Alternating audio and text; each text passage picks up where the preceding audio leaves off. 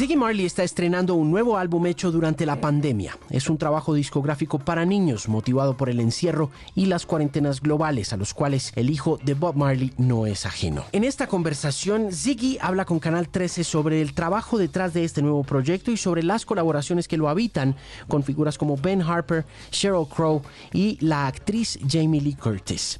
Cuenta también cómo ha sido este periodo para él y para su familia, cómo lo ha cambiado la vida adoptar un perro y muchas cosas más. Nuestra charla de hoy es con un hijo de la historia, Ziggy Marley. Está en la nueva edición de El Podcast por Canal 13. How you doing, sir? So great to meet you. Yeah, man, nice to meet you. How are you doing? How's everything going? How are you holding up? Holding up good. We give thanks. You know, everything all right so far. All right, cool. That that studio in the back, is that your studio? Yeah, home, at home, yeah. All right. Where do you live? No, Los Angeles. Okay, how long have you lived there? About 15 years. All right. What's it like in uh, LA right now? Tell me a bit about the environment, the climate, what you guys are going through, how you holding up with the family and the whole thing. Well, you know, I mean, earlier on in the year, we were upon lockdown and quarantine and stuff, and everyone is home, everybody was home, and everybody doing homeschooling right now. Um, but it's kind of more, I think it's more opening up now. So we're not doing so bad. No, we're doing all right. We have to give thanks, you know. You had some time to make some music. You've made music with friends. You got a beautiful new song with Ben Harper. You know, that's a beautiful song you got there. Yeah, man, I love that song that personally. That song is like, um, after we finish it, you know, whenever I'm feeling stressed, that's the song I play. The song that just lift, it does somehow take away my stress. How'd you hook up with Ben Harper? Did you know him from way back? Yeah, man. Me and Ben worked together before. Um, we did some shows before, and I love his music, respect him as an artist. So we've known each other for a few years now. All right. This this is an album that's heavy on the collaboration front. Let's talk a bit about that process of picking the collaborators and you know and pitching the songs to them or having them pitch songs to you. Tell me everything about it. Well, this this album and also I, what I did, I wrote the songs, I did we did the music, and then we reached out to the the artists them, and um, each song kind of gave me the idea of who who I'm gonna ask, you know. So like the Play with Sky song was perfect for Ben. I just oh this is a song for Ben. Let me just ask Ben. And then we have a song like Everywhere You Go. I say, oh, this sound like a Sheryl Crow song. Let's ask Sheryl. you know. So each song we did like that. I did the Jambo song, which we sung in Swahili. And that's the first time I'm singing a song in completely another language other than English. And Angelique, I've known her for years too. And I mean, uh, there's nowhere else to go but with her to help to get me into that space of singing in Swahili, African language. And so each song just kind of pointed to the direction of which artist I should reach out to. Yeah. How hard is it to sing in Swahili? It wasn't hard. I mean, I had a friend um, from Kenya who was here teaching me the words. But it was pretty easy for me. I'm, I'm good. I'm good. At, I'm good at that. You're good at conveying the feelings that come with the words because it sounds like uh, really, really tough, like tougher than Spanish, at least, you know. Well, yeah, I mean, you know, true. I speak Patois in Jamaica. We talk uh, Patois, so it it have the same. It's not the same words or language, but it have the same um, like like the same spirit, the same intonation, the same like way you pronounce it with with a certain energy there, you know. Yeah. Uh, when when you write a song, uh, and and you and you give it to Angelique or you or you or, or you give it uh, or you give it to Ben or to Alanis, do they do they work on the lyrics them themselves too, or or is this just something that you just say, okay, this song is perfect for for Angelique, so I'm just, I'm just gonna put it out there, or this song is in, in the case of the of the Ben Harper song, this song is perfect for Ben, and Ben just goes ahead and and performs it and interprets it. Yeah, he just interprets it. Um, the lyrics, I wrote the lyrics, and they interpret it. But Ben, Ben have a different way of singing. Everybody have a, their own way of singing. And so when I sent it to them, I sent to them with the vocal as, as I had it, as I had sung it. But when like Ben did it, he did a whole different, you know, he, he sings it his way. And so when he sent it back to me, I was like, whoa, all right, I have to change, you know, the way I sing to kind of fit with the way Ben was singing it. I, I, I change how, how I sing it because of how Sheryl changed up her melodies and stuff. So they changed the melodies a lot and how they did stuff. They didn't copy me exactly as how I sent it. And so when they sent it back, I had to readapt myself to, to the way what they had done. How long did it take you to write all these songs for this new album? Not very long. This album was done during the quarantine, so it took me uh, it took me like a month or to really finish up the record. It was really quick. Um, it was really an album inspired by my son, my four-year-old son, and I felt that it was necessary at this time. I feel like that was my purpose because to help children get through a situation like this, um, I felt, you know, we needed to be a part of that. And that that's just my intuition. That's what came to me. Yeah, that's great intuition too, because so many people and so many parents are hanging out with the kids, you know, 24 seven. And it's, uh, yeah, for some people it's easy, you know, but not, not for everyone, you know?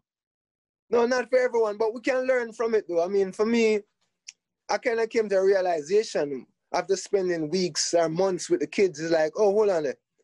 But we don't spend a lot of time with our children because they're in school most of the times. And it was like, I'm just realizing that now that most of the kids' life, they don't really grow up with the parents who's supposed to be instilling them with parental knowledge, you know? They grew up in school with, edu- with the school system and their friends. And so I took it as kind of a positive, kind of like, oh, this is, this is, I, I see what, I see why, why, um, why I'm coming to this realization. And what it has taught me is that when things go back to normal, and the kids them now are back in school, I still need to spend more time with them because they don't spend most of the time with me. And so how do we teach our children when they're not with us most of the times, you know? Yeah. And you know what's interesting about this whole idea and this whole new beautiful concept of the album being inspired by the four year old is that you get to know them in a way that you wouldn't have gotten to know them had you not been locked up, you know, because it's like they're a whole different world. You would think that just because they share your genetic heritage or because they're a part of you, you know, uh, that uh, you that, that, you got it all figured out when it comes to right. kids. But then, you know, quarantine comes and you start seeing oh my goodness, this is a whole different person, you know? No, it's true. I, I mean, and I don't know, I feel like this period of time, like with my, especially with my son, they got a lot of time to spend with their dad. And so I feel like they had, they matured more, spending more time with me and learning from me, not by me like teaching, but just by being around me more. It, it, it they get to learn more about what it is to be, you know, a, a, a man or to be a responsible person. They just learn, they're learning more from from me instead of like from a teacher in school. And um, I think that was, I think this was an important time in all of our lives um, for me and my children. It was a very important time. You know, we, rem- we remember it for that, you know. What have you learned from the kids over the course of the, uh, of these few months b- beyond you know putting all that learning into an inspiration for artistic purposes which again i commend you for in the sense that this will really uh, have us look into our relationships with our kids very much more deeply. But you as a person as a human being as a man uh, and as the son of, of of of a great man what have you learned? Well, I think I mean I mean, I'm it teaching me more patience. I mean, I think that's that's what it is because when the kids are home, I mean, it's constant. They, you know, everybody is like, there's no breaks. everybody wants something every time. So it kind of, I think it teaches me to be calmer and to take breath to like just, all right, don't don't get too, you know, it's very, it's a lot. So it's teaching me to be more calm. I would say, it's like after after after consciously all right, breathe and let's deal with the situation. you most definitely have to learn how to breathe in in in those circumstances. That's uh, definitely one of the things that we've learned. Tell me about the. Um, I I understand that the that the pet of the family is involved in the in the recording of the album as well. Yeah, that was another. He taught me a lot too because we got the dog right before the quarantine, and he was a puppy, and a puppy is like another baby. Like, you know, it's, it's like you have another baby. And my wife was like, "Oh God, we have." It's like it was very stressful, but again, it teach you how to deal with situation and to overcome them. You know, and it's all about patience and breathing and having a having a, a mindset of all right, we're in this situation and we have to deal with the situation. We can't fight it. We can't be upset with it. We can't like, oh my God, we're in. We can't like put negativity all the time in our brains. So the dog kind of, I mean, this dog was stressful. It was it was a thing. So I mean, we were we were you know, oh, let's give away the dog. No, let's not give out. No, it's too much. It's too much. Oh, so the dog was a big part of the growing process, and to to actually be with another creature, another um, living being that is not human, it really connect us more to to the whole universe, to the nature, and to the spirituality. The animals are all a part of that and can teach us so much about that. To care for another creature that is not a human human being. It's such a a spiritual thing. And for trying to understand understand an animal. Because my kids never had a, a, a pet before. My wife didn't have pets. I grew up with dogs, but it's been a while since I've had a dog. And so there was, there was a, a lot of um, um, kind of observing and just understanding that this is another living being, you know, and how we, how we, how we communicate with, with that being. And so he was inspirational on the album too. I, I wrote a song about him, you know. I I actually uh, got a dog before the quarantine as well, and uh, I got a dog before before I got into quarantine, and uh, I've learned so many things. You know what? I've learned so much about everything that's going on right now, and you would think that it's like a given. You would think that you know it, it's something that you take for granted but i've learned so much about respect respect for for animals respect for the environment respect for my family respect for humankind in general. And and, and the dog has, has taught me so much more about that.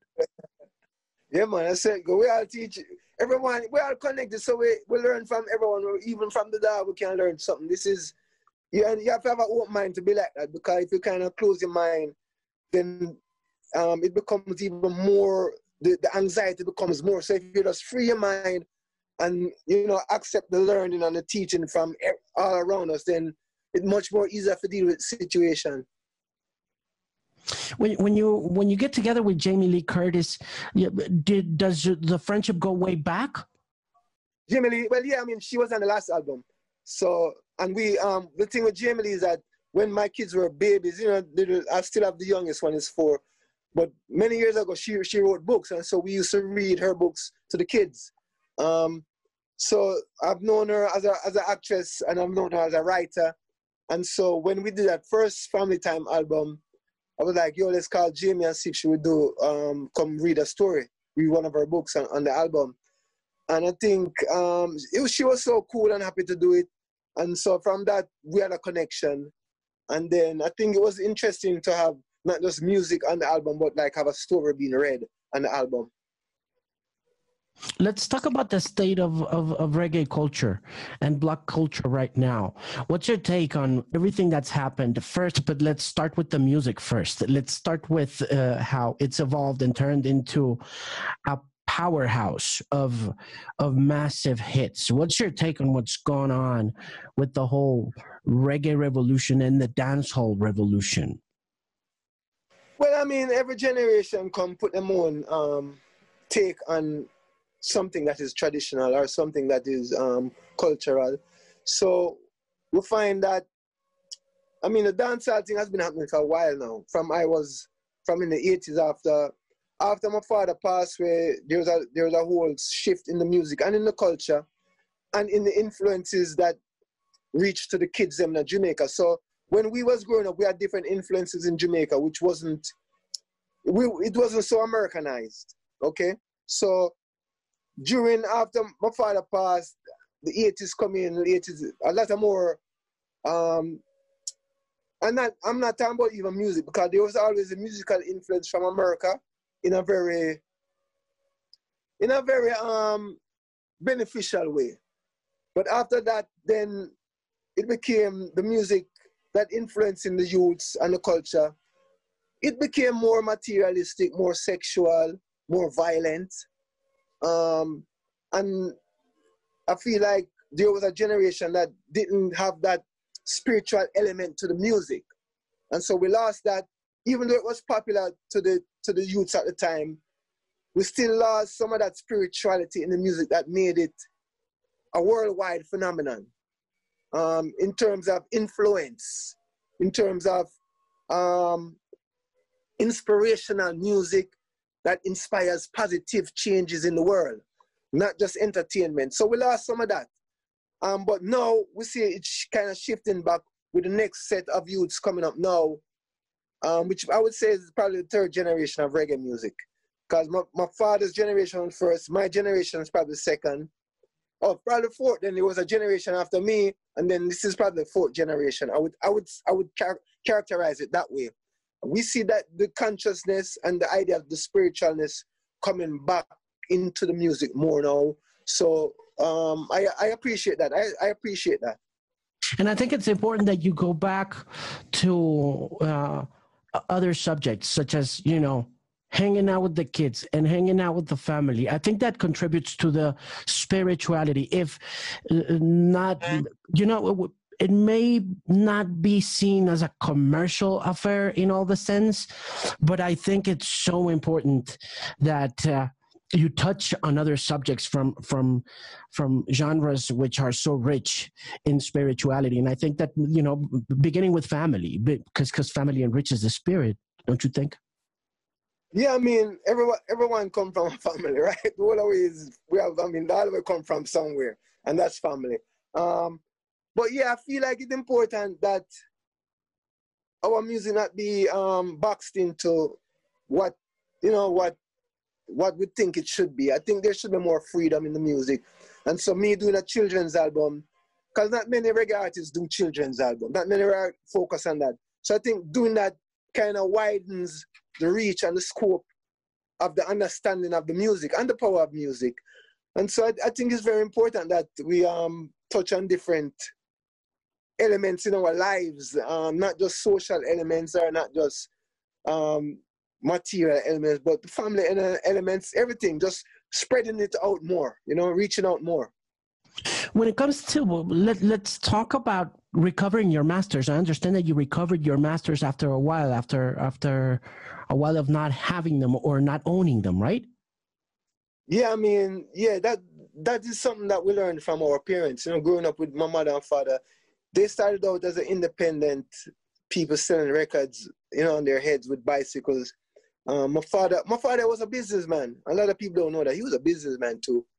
Um, he started his own record label, his own manufacturing of records, his own printing his own T-shirts back in those days, um, opening his own record shop. So he was an entrepreneur as well as a musician who wanted to control what he did instead of give it to. Um, at the time, it was like the companies that would steal from the artists I, I, I would I would take the, the, the lion's share of the profits from the music and give the artist just a minimum. And so that spirit of independence was was um was instilled in me from a very young age.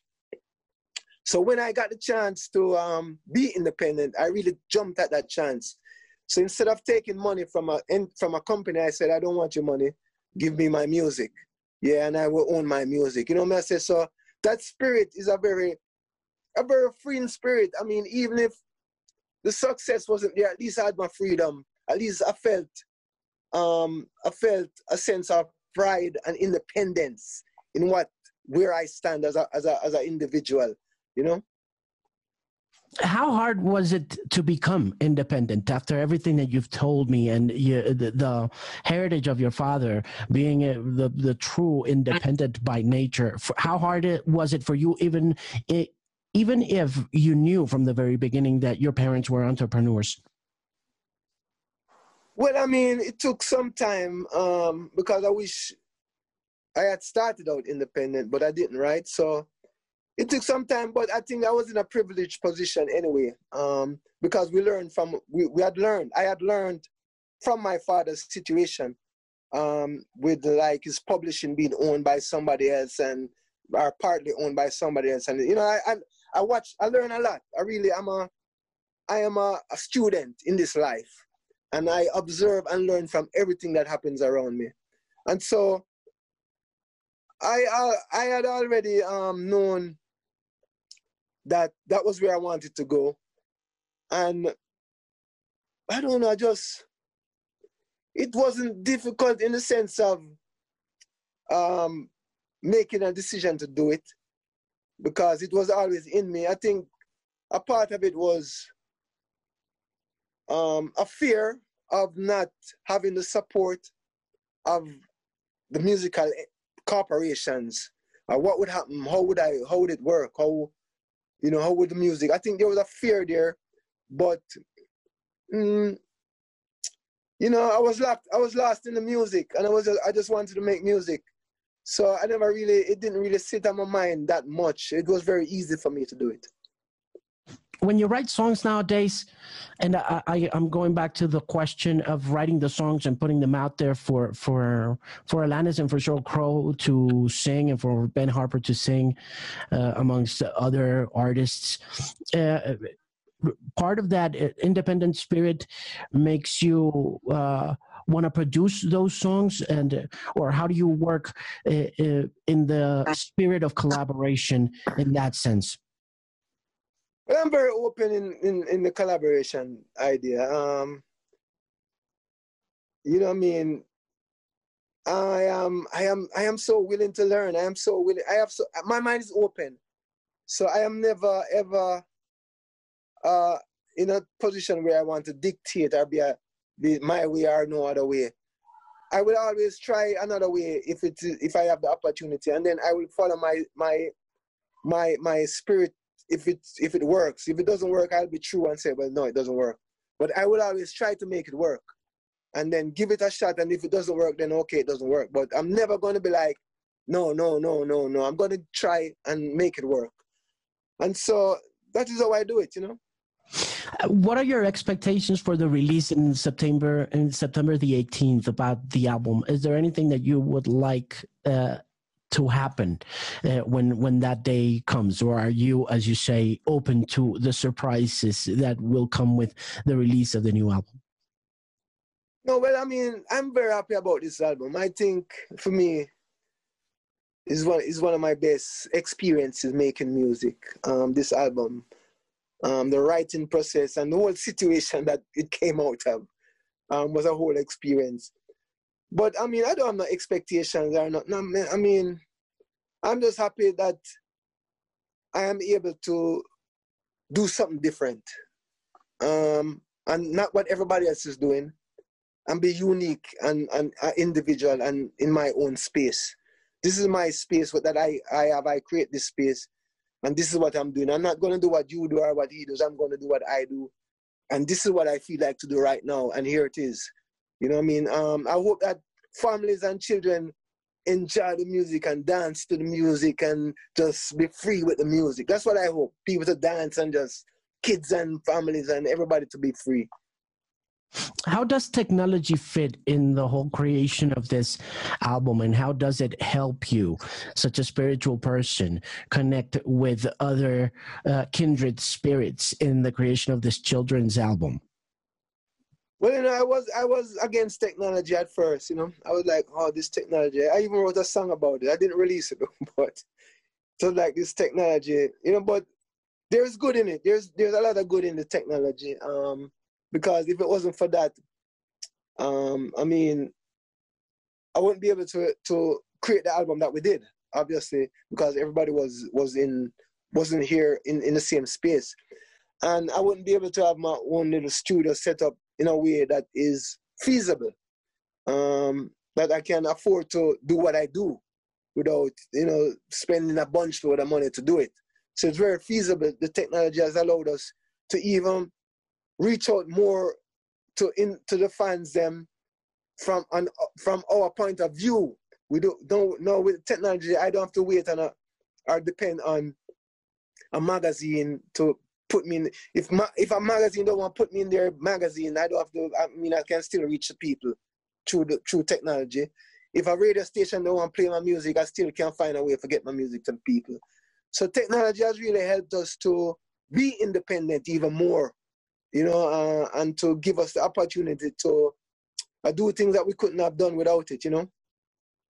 What do you say to your kids about technology nowadays, understanding that they have that it has been beneficial for your creative process, and that even though you are not entirely uh, for it, but also not entirely against it, you kind of know what the dangers are. What what advice do you give to your kids?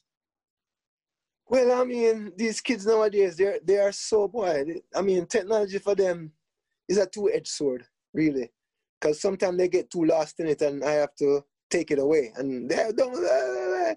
So I tell, what I tell them, I tell them, so listen, you have to be able to let go of it. Technology too. You have to be able to not have it and still be happy, and still live your life. Don't do not do not depend on it for you know, for I mean, sometimes them get habitual and get. I mean, you can get addicted to it. You know what I'm saying? You can get addicted to the Instagram, the TikTok, and it's like it's almost like a a, a, a, a, thing that you need, and if you don't have it, you, you, you you're anxious. So I take it away from them um, a lot of times, and I I try to explain to them, you must be okay with not having this. You must be all right with it. And so that's how I deal with them, you know? Let's talk about mental health a little bit because uh, you you look and sound like a very mindful person, and it's not easy to achieve. You know, achieving mindfulness in this crazy world that we're living in is hard, and and you know that comes with you know being being uh, confident and in in who you are. Uh, and you just mentioned anxiety, which I think is also kind of like a key part of creative processes, no matter where they are, whether they're in music or art or sculpture, there's always a little bit of fear. Did you feel any of that? Did you feel anxious at creating these songs and, you know, maybe not, uh, not get, getting, getting rejected by someone or, or, or something? Um, you know, I, have been through a lot, right? In my personal space, and I've learned to deal with my own mental state. I understand what's going on with me. I've I studied myself. I know myself, and so uh, I know how to let go. You know what I say, and I know how to not let my ego dictate my reaction to things.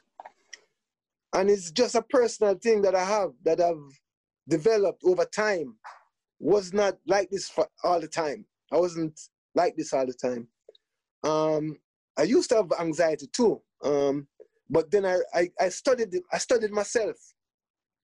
I understood what it was. I understood why it was happening, and I figured out a way mentally to fix it, to not have it control me, but I control it. And it's just a personal thing, man. It's just a personal struggle. It's not a thing that I could say, hey, do this and do that, and you'll be okay. It's not, it's individual. You have to find your way. You know what I say? You have to find your way. And it is, but all I can say that it is possible for you to find your way. You know what I mean? It's, it's the breath and it's the, the, the, the, the, the, the awareness and the, and the, uh, and the acknowledgement that it is possible for you to find a way. Yeah.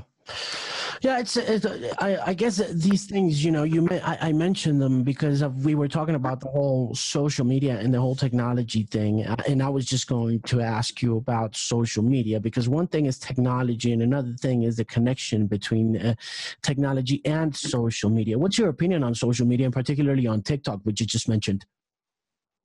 Uh, everybody, everybody's telling me I should get TikTok. I don't. think you should get TikTok. It's going to help you. I don't know. I don't. I don't understand what it, it really is. You know. So I don't know. I mean, the social media thing. It's again, everything is a two-edged sword, yeah, man. Because you find that a lot of people have like millions and millions of people that are, are following them. But then what, what you look and what you're following you you you try to understand why are people following somebody because you know them show them body and I, like sometimes I don't understand it. Um, and I feel like I wish that some of these people who have there's so much influence that could happen, so much changes that we could make in the world right now, today, right now. If the people who have these millions of people we just figure out a way to send a message to these followers that will make the world a better place right now, today. And that is my that is where I am with social media. Like some I, I, I said to myself all the time and to the people that run the social media thing, like, what is it for? What is the purpose of it? Why why am I on social media? What am I doing here? What is it for? I must have a purpose. It can't just be, you know, sell a record, blah, blah, blah. I mean, people want the experience of understanding you more as a human being, and that is a part of it. But then there's a bigger part of it where we can do so much good just with the influence that we have. There's billions of people who are influenced by thousands of people. What can we do to change the world right now? It's possible, but you know, we need we need someone to, to push. I wish I had 10 billion people on my social media. I would do so much shit with that.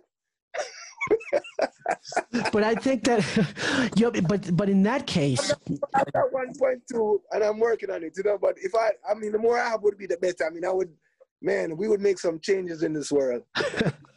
but I got to tell you one thing. Sometimes, and when it comes to people like you, I don't think it's about the quantity as much as it is about the quality of the words that they put out and the work that they put out. You know, it, it, it, it doesn't matter if you have a billion people. Like, you can change many lives by just putting this record out and you know make through music through such a subtle uh awareness, spiritual awareness of what it means to be in a quarantine with the family and appreciating it and calling it more quality time. I think that's going to make a difference, Ziggy. I mean, I think that's going to be big, man. Yeah. Yeah, man. Yeah, man. I mean, every little bit counts, man. That's how I put. That's what. That's that's what, that's my mindset. Like, yo, and then you know, even though I said that about billions, it really don't matter to me. I, I'm gonna do what I do because every little bit counts. Even the ants count about in this ecosystem. So all of us count. Everything we do counts. So it don't matter if you have a billion people or one people. It counts right before you were making this album were you working on anything musical? Like uh, were you working on collaborations? Because i read in the press release that uh, the last album had been from 2009 is that right? Or am i being uh, or am i wrong here? Well no the last um, family album but my album was two years ago was called rebellion rises. And that album kind of it kind of it it is um indicative of what's going on now in this world, you know. And we did some tours with that. So the, the songs and those albums kind of relate to what's happening today in the world. You are kind of predicting what, what's going on now.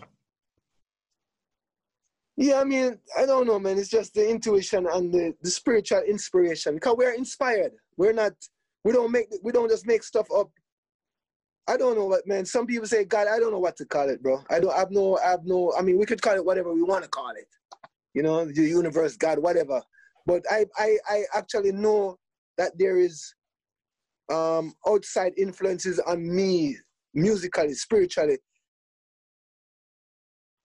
Yeah, it's it's hard to put a it's hard to put a name to it, but it, but but, but it, it's out there. You know, something's got to be taking place. You know. That's I mean that's the way I feel. I mean I don't. That's my that's my experience, and that's how I um, rationalize it, because I don't have no other answers for it, you know. Yeah, when you did Rebellion Rises, and now that you look back on it, um, uh, do do you listen or have you?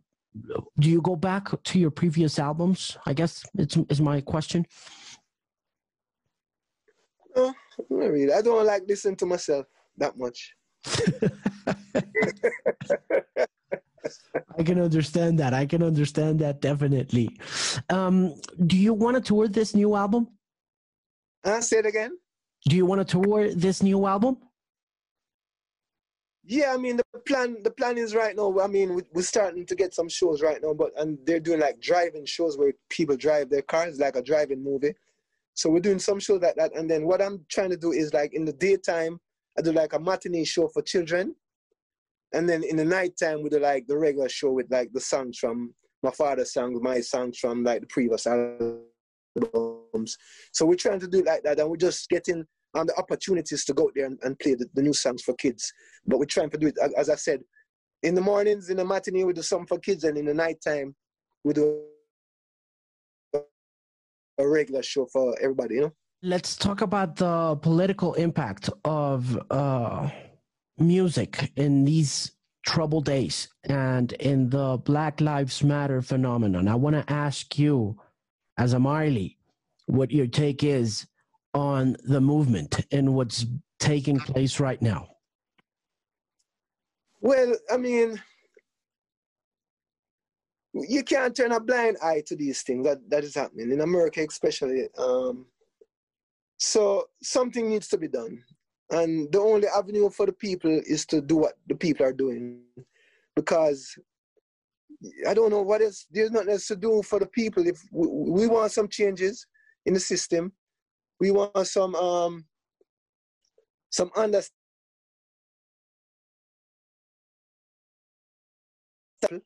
in America that it is not such a easy, um, a easy and nonchalant thing to do to kill black people or to look on them in a stereotypical way. So there, these are the issues that must be um, addressed, and the people have no other way because it's been. I mean, it's been. You know, it, it, racism has existed a long, long time, right? A long, long time and I don't even understand how how it still is something that is um, permanent going through society. That like I can't fathom racism. I don't like we're like I don't understand why that idea is not yet wiped out of the consciousness of humanity because it doesn't make any sense. It doesn't. It doesn't. I don't. It, it only makes sense to politicians and people who want to divide people so that they can have power. And so the people have to rise up. And so this is the rising up of the people again, because it's not the first time, it won't be the last time. And it's been happening for 400, 500 years, you know?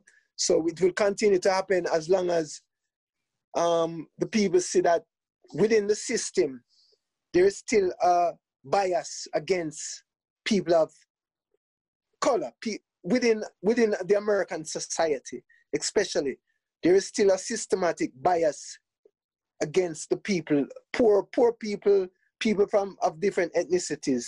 There's still something um, amiss there. So we have to support the movement of the people in this in this in this effort. Um, you know, but we want it to be a peaceful movement, but it still has to disturb.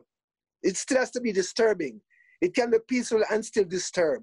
So we, we are not for the violent um, reaction to these things, but we are for peaceful um, protest that disturbs the the complacency of society. It cannot be like, oh, you can protest, but you know what, stay in that corner. It has to disturb. It's the only way you're going to get the attention, but it must not be violent. I don't. I, I don't want to steer away from the music too much and get into political matters, but I do want to ask a disturbing question regarding the defunding of the police. Do you agree with defunding the police, Ziggy? Um, no, of course you can't take away all the money. I mean, you have to figure out. I mean, you need to fund if you want to defund the police. I mean, it depends on how much money the police is getting and what they're using that money for. If I'm giving the police money and they're using it to brutalize me, then I don't want to have to take away the money that using to brutalize me. If you're taking the money to build, put on more weapons and to buy tanks to run over the people, then let's take away that money. But if you're using that money to say develop better training methods that can help you, the police officer, better communicate with the co- communicate with the community and to have a better relationship with the community, then here's the money. You understand me? So it's not black and white. It's not like defund or not. It's like I will fund you if you're using the money for a positive purpose that will help the whole society become more unified and better understanding of each other. I will give you all the money you need. But if that money is going to be used in a way to more to to to uh, to elevate the oppression of the people, then come on, man. You know what I'm saying? So there is nuances to it. There's nuances to it that we have to look into. To defund the police is not a, blanket idea that, oh, let's just take away all the money from the police and da da da. No, there's good police, there's bad police. Police do a service to the people. But hmm. let's fund them in a way that the fund that they are getting is used to help the community also, and not just to oppress and to brutalize the community.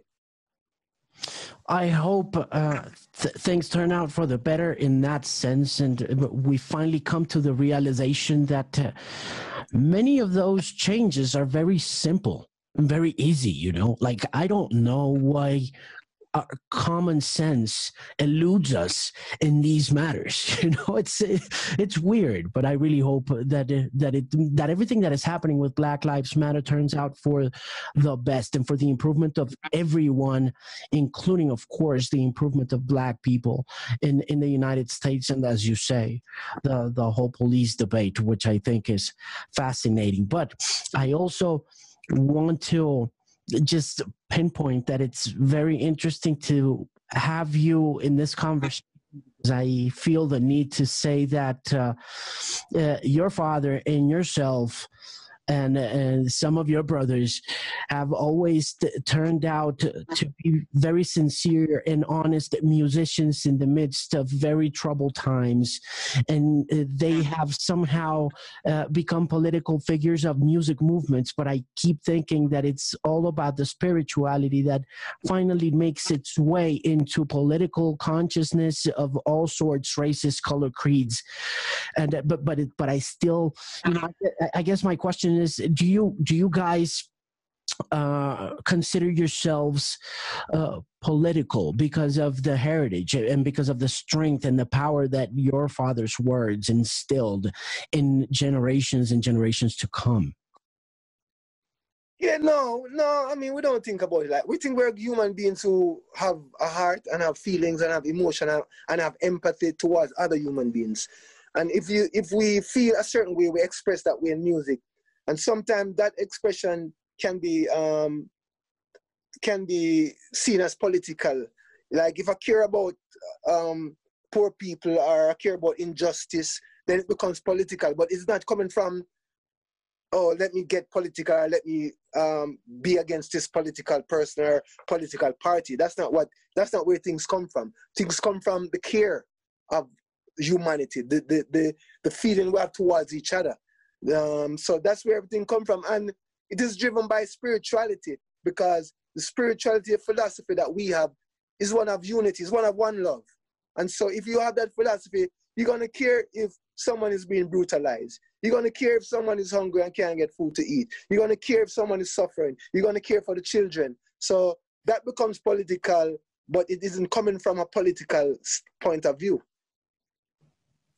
Definitely. I've always felt that way. I've always thought that this is the way uh, things work in, in, when it comes to to songs and, and, and, albums such as Rebellion Rises, and it, it reminds me of that beautiful song by by Bob Marley that says uh, "Until the philosophy which holds one person superior and another inferior, you know, is finally." Uh, abandoned. Discredited. Well, yeah, we have to discredit that. That has to be abandoned. You know, that, that's like, and I don't, it's like the leaders, we have a problem with leadership in this world. Like, why don't the lead, I mean, you're a leader, lead the people to the right, to, to, to that, no, lead the people to the discrediting of racism, to the abandonment of the idea of one person is better than another person because of the color of their skin or because one rich or one poor. Like this is what leaders supposed to do, but we don't have not, we have we have not those type of leaders in the world today.